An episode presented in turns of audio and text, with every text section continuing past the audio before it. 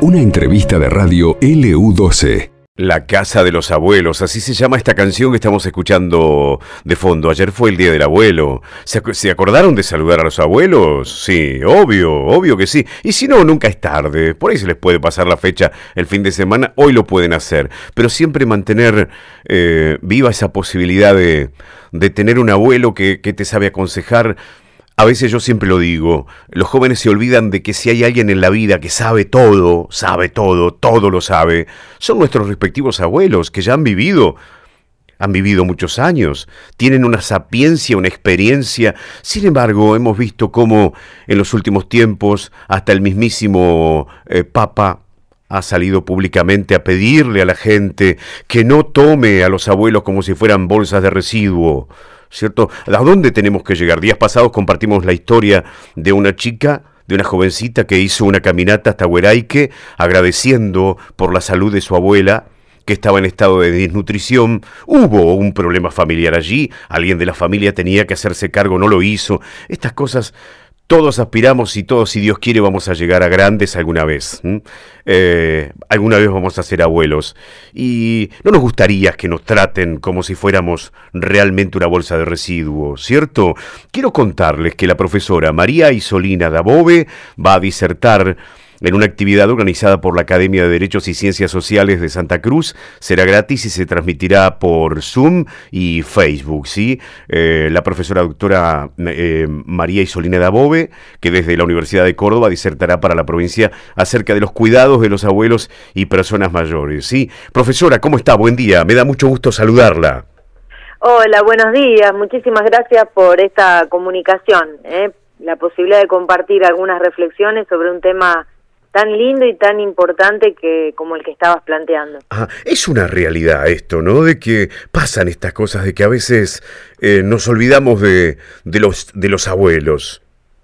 Eh, Efectivamente, sí. Yo cuando dije lindo, en realidad asocié incluso con mis propios abuelos, ¿no es cierto? Eh, a, a- a dos los conocí, a los otros dos no, porque habían fallecido, pero siempre tengo en mi corazón un, un recuerdo muy lindo de la importancia que tienen los abuelos en, en la vida de una persona en su niñez, ¿eh?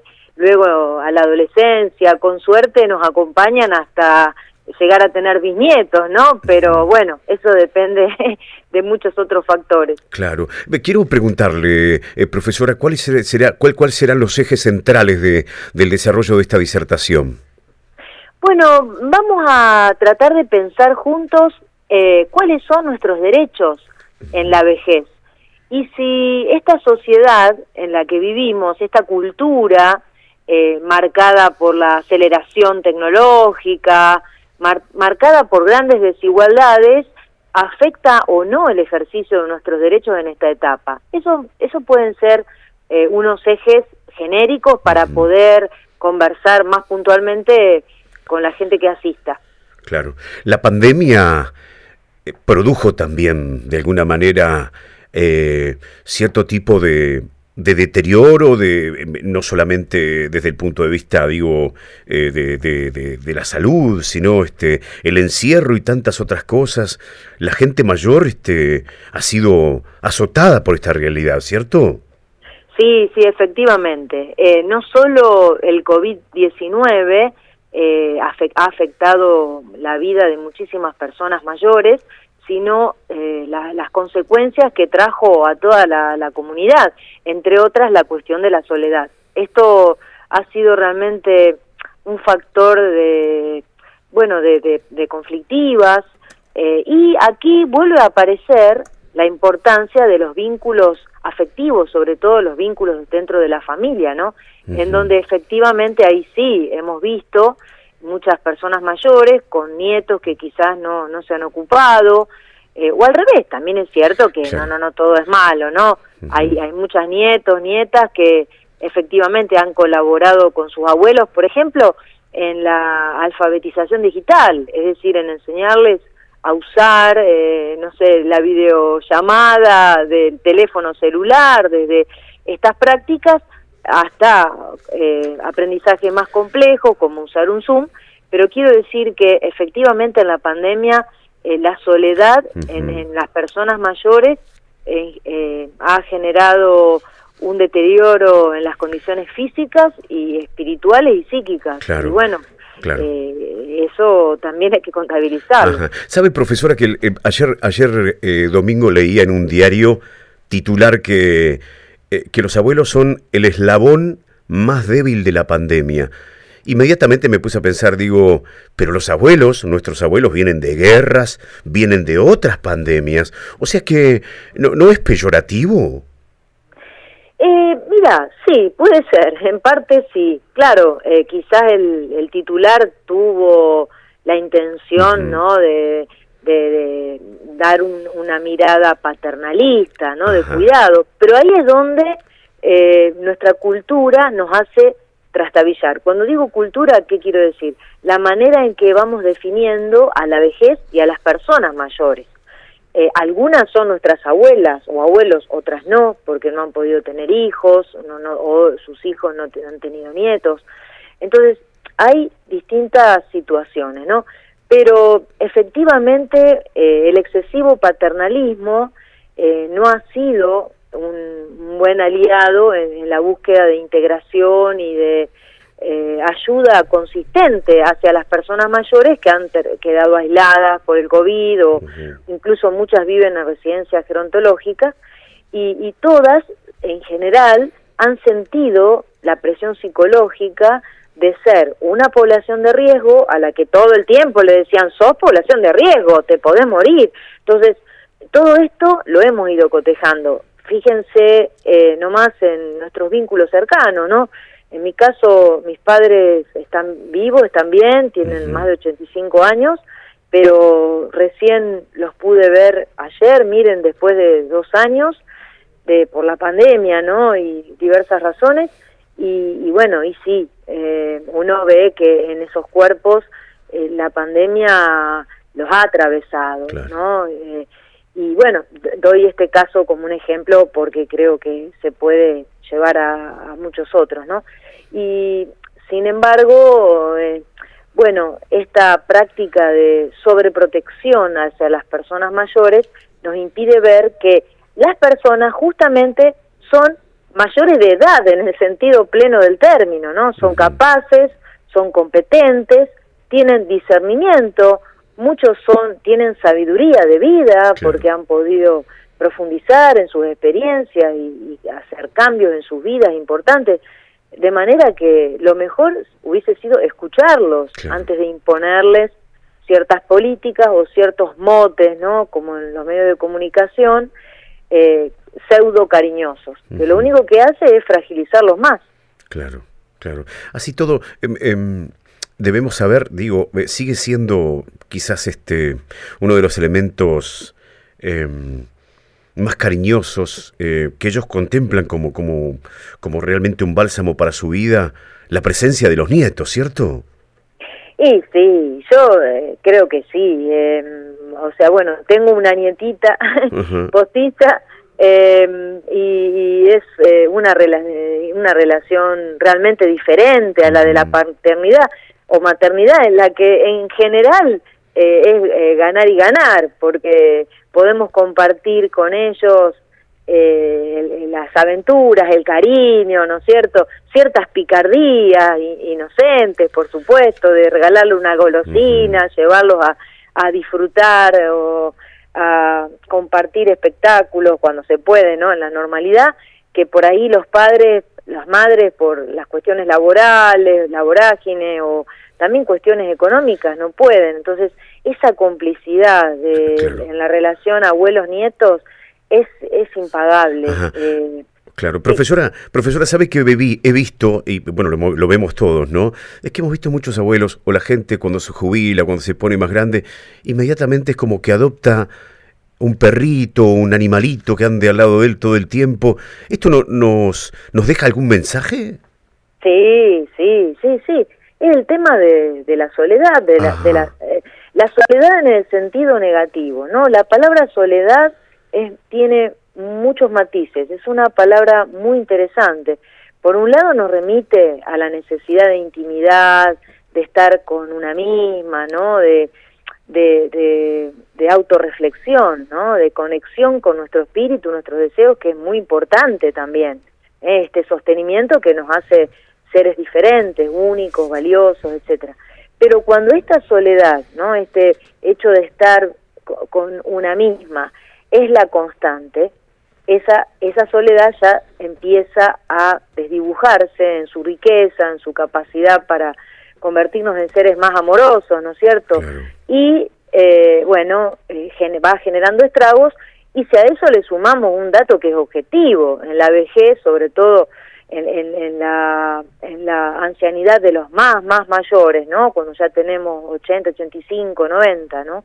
El final está más cerca, ¿no? Está más claro. Eh, y eh, sumado a esta sensación de, estar aislados, más que solos, aislados, ¿no? Sin posibilidad de interactuar, sin un abrazo, sin la posibilidad de eh, reírnos juntos con otros, ¿no? Que la pandemia todo esto lo dificultó y ahí se genera un escenario muy complicado que afecta el cuerpo, pero también el espíritu. Hay, hay mucha gente con depresión.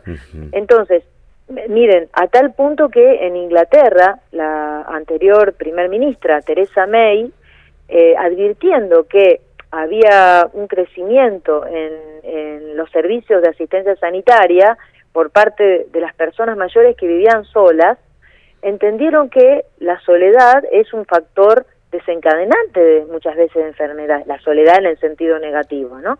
En las personas mayores y pusieron en marcha un, programa, una política pública eh, de promoción del acompañamiento, de la recreación, de la construcción de espacios de interacción para motivar a las personas mayores a eh, ir eh, y a animarse a construir nuevos lazos, ¿no?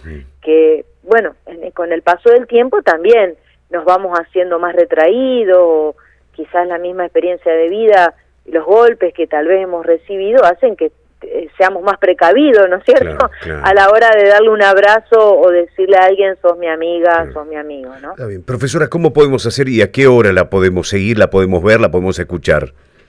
Bueno, eh, mañana eh, por Zoom les vamos a pasar el, flyer. por la tarde, si no recuerdo mal, cinco y media, pero le vamos, le voy a pasar esa información para que ustedes la, la digan y se tienen que inscribir en el link que les vamos a pasar. Ah, y yo cuando, cuando llegue a ser abuelo, cuando me ponga grande, como si Dios quiere vamos a llegar todos, ¿qué es lo que yo tengo que saber, doctora, para, para, para vivir bien, no, no ser una persona renegada, que me fastidio por todo, que todo me cae mal?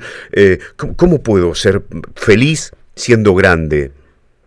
Lo primero es aceptar la edad, aceptar el paso del tiempo, que esto es lo que nos cuesta muchísimo, ¿no? Aceptarnos en, ese estadio y a su vez advertir que es una oportunidad extraordinaria de seguir siendo productivos, de, seguir aprendiendo en esto de crear lazos amorosos, ¿no?